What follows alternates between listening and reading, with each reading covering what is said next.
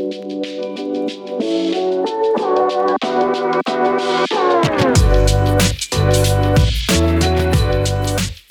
Bonjour à toutes et à tous, je suis Delphine Legarlès, responsable marketing de l'offre cloud pour Capgemini France et je suis heureuse de vous retrouver pour ce nouvel épisode d'Objectif Cloud, le podcast qui s'adresse à toutes celles et tous ceux qui innovent grâce au cloud.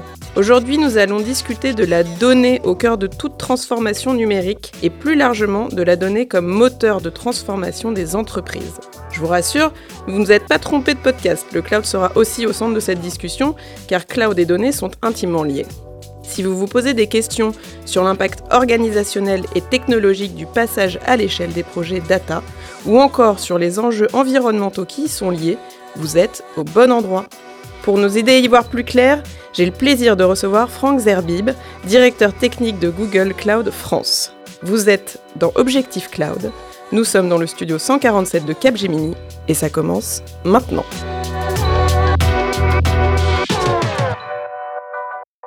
Bonjour Franck. Bonjour Delphine, ravi d'être là. Merci d'être avec nous aujourd'hui. J'ai une première question. Comment va le data center français de Google Cloud France?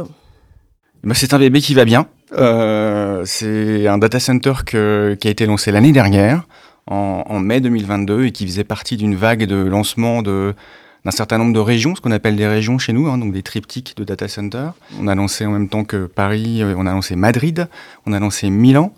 Et on continue d'investir lourdement dans, euh, dans euh, notre maillage, en tout cas pour être au plus près de nos clients, couvrir des besoins évidemment locaux. Donc c'était un peu le sens aussi de l'investissement en France, couplé à d'autres investissements qui sont liés plutôt à des sujets de souveraineté aussi, dont on pourra peut-être reparler. Mais voilà, on est très fiers, très contents d'investir en France, d'avoir ce data center pour pouvoir accompagner encore plus près nos clients, les clients français dans leur transformation numérique dans les projets de data, et, euh, enfin tout type de projets en tout cas qui euh, sont synonymes de move to cloud et d'utilisation des technologies cloud au service de leur transformation. La valeur de la donnée est reconnue par toutes les entreprises, mais on ne va pas parler aujourd'hui de migration, mais plus de l'impact de la donnée sur les stratégies d'entreprise. Je suis tombée sur plusieurs témoignages dans la presse en préparant cet épisode, comme celui d'Heineken dans le monde informatique. Ils expliquaient vouloir devenir le brasseur le mieux connecté. C'était ainsi s'assurer qu'ils renforçaient les relations avec leurs clients, leurs consommateurs, leurs fournisseurs et leurs employés dans un contexte entièrement numérique. Il y avait aussi Lufthansa dans CIO. Euh, Lufthansa place le contrôle du voyage entre les mains de ses clients et les données entre les mains de ses employés. C'est ce que le DSI expliquait. Qu'est-ce que tu observes chez tes clients? Quels sont les écueils ou les freins qu'ils peuvent rencontrer dans leur passage à l'échelle?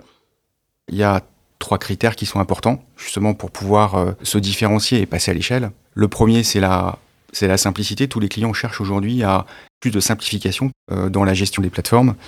Donc aujourd'hui, euh, Google Cloud est, on va dire, la seule plateforme capable de fournir une expérience serverless, autogérée, de bout en bout, pour adresser tout type de besoins. Ça peut être des besoins de type batch, temps réel, euh, de gérer des données structurées, non structurées, du BI, de l'intelligence artificielle. Et donc, s'appuyer sur une plateforme serverless autogérée va de fait améliorer drastiquement le ROI euh, de, ce type de plateforme. Euh, L'ouverture fait partie aussi des éléments qui sont importants et, et, demandés, euh, et demandés par tous nos clients. Notre volonté, c'est pas forcément de faire un big bang euh, quand on arrive chez un client pour euh, tout changer. L'idée, c'est de les prendre là où ils sont pour leur faire bénéficier du meilleur de l'innovation de Google, mais en tenant compte aussi des choix historiques qui ont été faits. Et donc là, il y a, des éléments qui sont importants. Le caractère open source euh, est important. Et une bonne partie, pour revenir sur l'innovation qui a été faite chez Google, une bonne partie de cette innovation a été aussi mise à, la disposition des communautés open source. Et donc c'est de fait euh, aussi un accélérateur qui permet euh, d'aller vite sur les technologies Google et d'intégrer rapidement les technologies Google. Et puis sur l'aspect ouverture, il y a une deuxième dimension qui est importante aussi, c'est la dimension produit. Comment finalement on a une stratégie euh, multi-produit pour tenir compte d'un existant ou pour offrir des choix multiples qui ne sont pas forcément 100% Google pour un client. Quand on veut par exemple euh, monter un data warehouse, les données aujourd'hui ne sont pas forcément toutes dans GCP, elles peuvent être sur différents types de plateformes et donc on investit aussi beaucoup pour sur le, côté multi-cloud de nos solutions. Et euh, on a par exemple aujourd'hui un unique pour un hyperscaler en tout cas c'est un data warehouse qui permet de fédérer les traitements sur différents types de plateformes cloud. Ça peut être AWS, ça peut être euh, Azure, ça peut être GCP, avec un point de contrôle unique pour pouvoir faire ces traitements analytiques sur les différentes plateformes sans avoir à les dupliquer ou à les répliquer euh, sur un, repository central. Voilà. Donc, simplicité, ouverture. Puis le troisième élément, c'est euh, qui, est tout aussi important, c'est aussi euh, l'omniprésence de l'intelligence artificielle dans tous les produits. et donc là, c'est de faire profiter à nos clients bah, de toute l'innovation de Google dans le domaine de l'IA, par exemple en utilisant des modèles sur étagère, et en les personnalisant avec des données ou les entraînant avec des données clients pour répondre à des use cases bien particuliers. Donc l'objectif, c'est vraiment de d'offrir un panel de solutions d'IA qui peuvent être des API sur étagère, qui peuvent être des modèles euh, préexistants. on, peut bien sûr permettre à nos clients de développer leurs propres modèles, mais l'idée c'est d'accélérer l'adoption de l'usage de l'IA au service de l'innovation, de la transformation. Donc là, pour l'instant, on a parlé plus des aspects euh, finalement technologiques, euh, mais il y a quand même un, un, gros pan euh, qui, est important dans ces transformations, c'est l'aspect organisationnel. Pour que la donnée soit intégrée au cœur de tous les processus métiers, il faut créer une cohérence entre data, IT et métier. Qu'est-ce que c'est les impacts organisationnels que tu peux voir toi chez tes clients? Euh, bon, on rencontre un, modèle d'organisation qui est assez, euh, assez récurrent chez nos clients. Finalement, c'est historiquement, la plupart des clients ont verticalisé l'approche de la donnée. Donc, structurellement, avec des, producteurs de données qui sont plutôt des organisations métiers, enfin qui euh, ont la connaissance métier forcément. Euh, et puis ces euh, producteurs de données finalement transmettent ces informations, ces données à des organisations centrales qu'on a regroupées par efficacité pour mutualiser les compétences techniques nécessaires pour pouvoir opérer et gérer cette plateforme de données,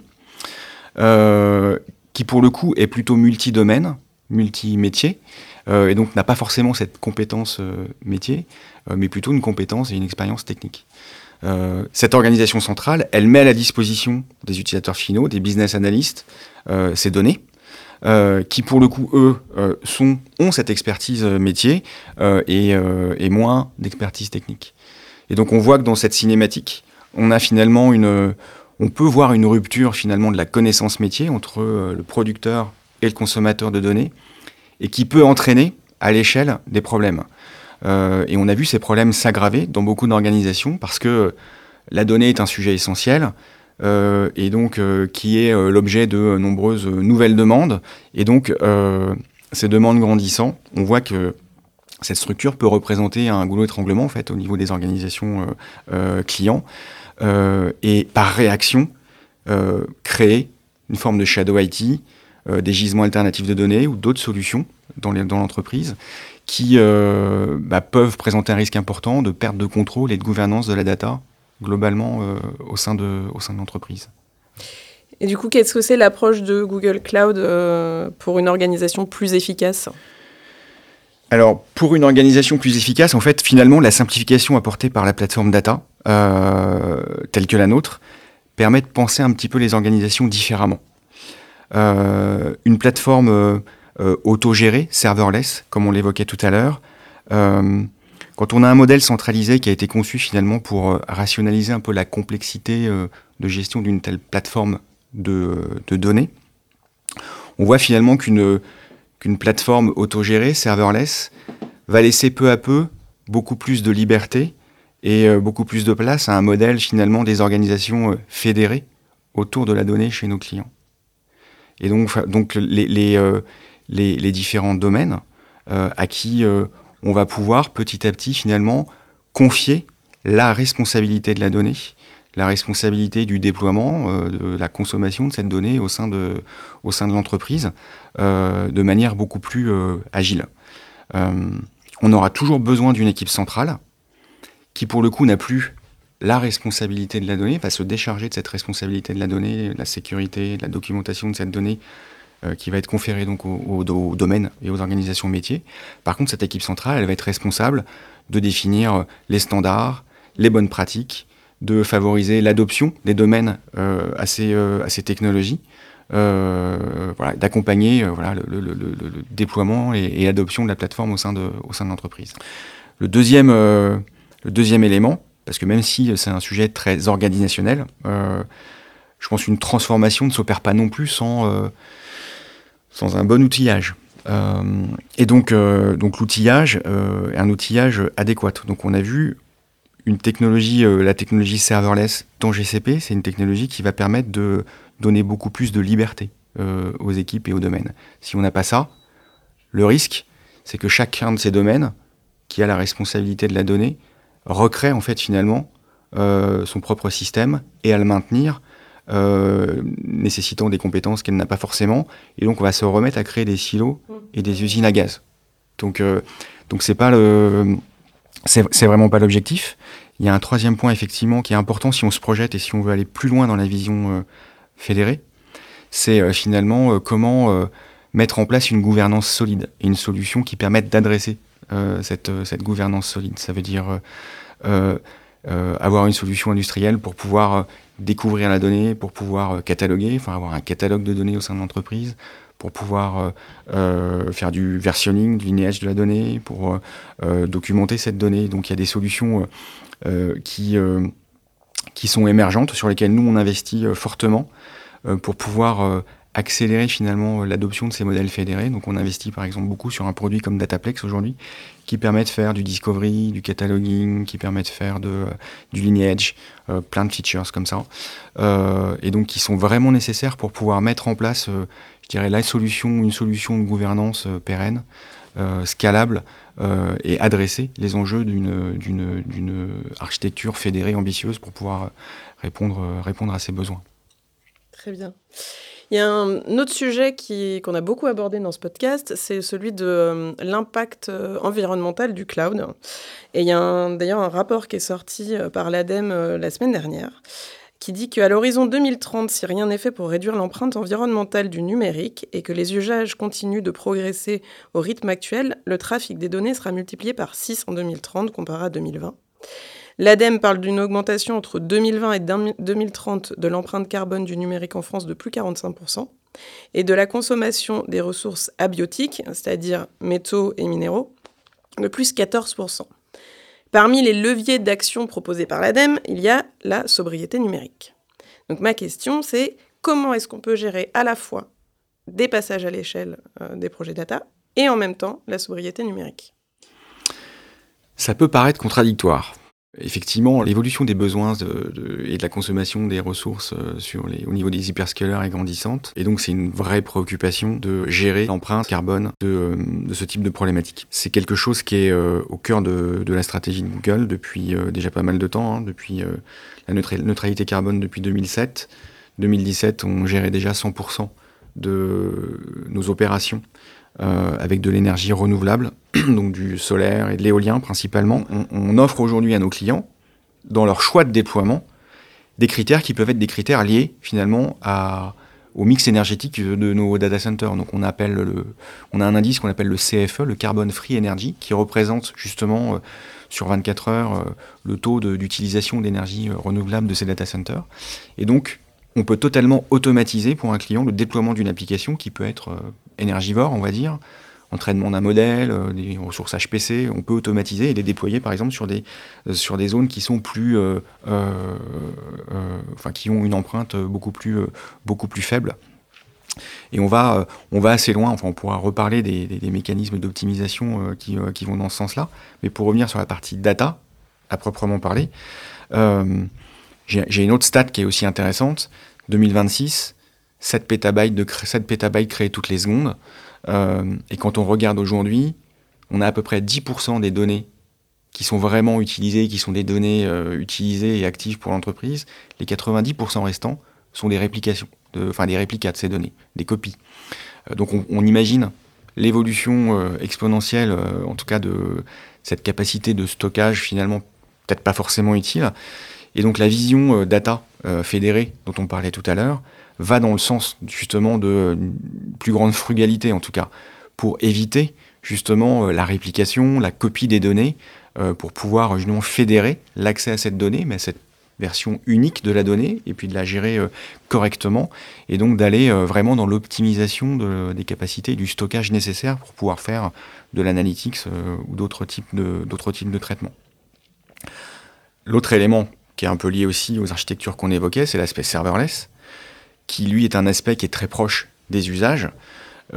qui suit l'activité vraiment de l'entreprise et donc qui permet aussi d'optimiser considérablement les ressources qui sont nécessaires pour pouvoir faire tourner une application. Et puis si vous euh, rentrez un peu dans la console euh, Google Cloud, euh, il y a tout un tas de mécanismes aujourd'hui qui étaient historiquement adressés pour le FinOps et qu'on a aussi fait évoluer pour adresser des problématiques de type GreenOps et qui permettent par exemple de d'aller faire de la réclamation de, VM qui sont idle, qui ne sont pas utilisés, ou de de les optimiser, en tout cas de les retailler par rapport à des besoins qui sont plus propres à leur, euh, euh, au workload qu'elles doivent exécuter, euh, de redimensionner des serveurs SQL, de, des optimisations qui permettent en tout cas d'aller au plus juste et qui donnent une indication aussi sur le niveau de CO2, grammes par CO2 économisé en optimisant ces, infrastructures qui sont soit mal dimensionnés, soit inutilisés, euh, etc. Donc, euh, des recommandations qui permettent d'optimiser, d'être plus en contrôle, et puis de l'information, parce que ça passe aussi par l'information, et des, donc des dashboards euh, qu'on publie, que chaque client a à sa disposition pour pouvoir mesurer précisément, avec, une, avec un niveau de granularité assez fin, au niveau des projets, au niveau des services consommés pour construire leurs applications, finalement d'avoir une valorisation pour cette application-là de son empreinte carbone et de pouvoir la reporter et la consolider dans des rapports, euh, dans des rapports internes également. Voilà. Bah, c'est un beau programme tout ça.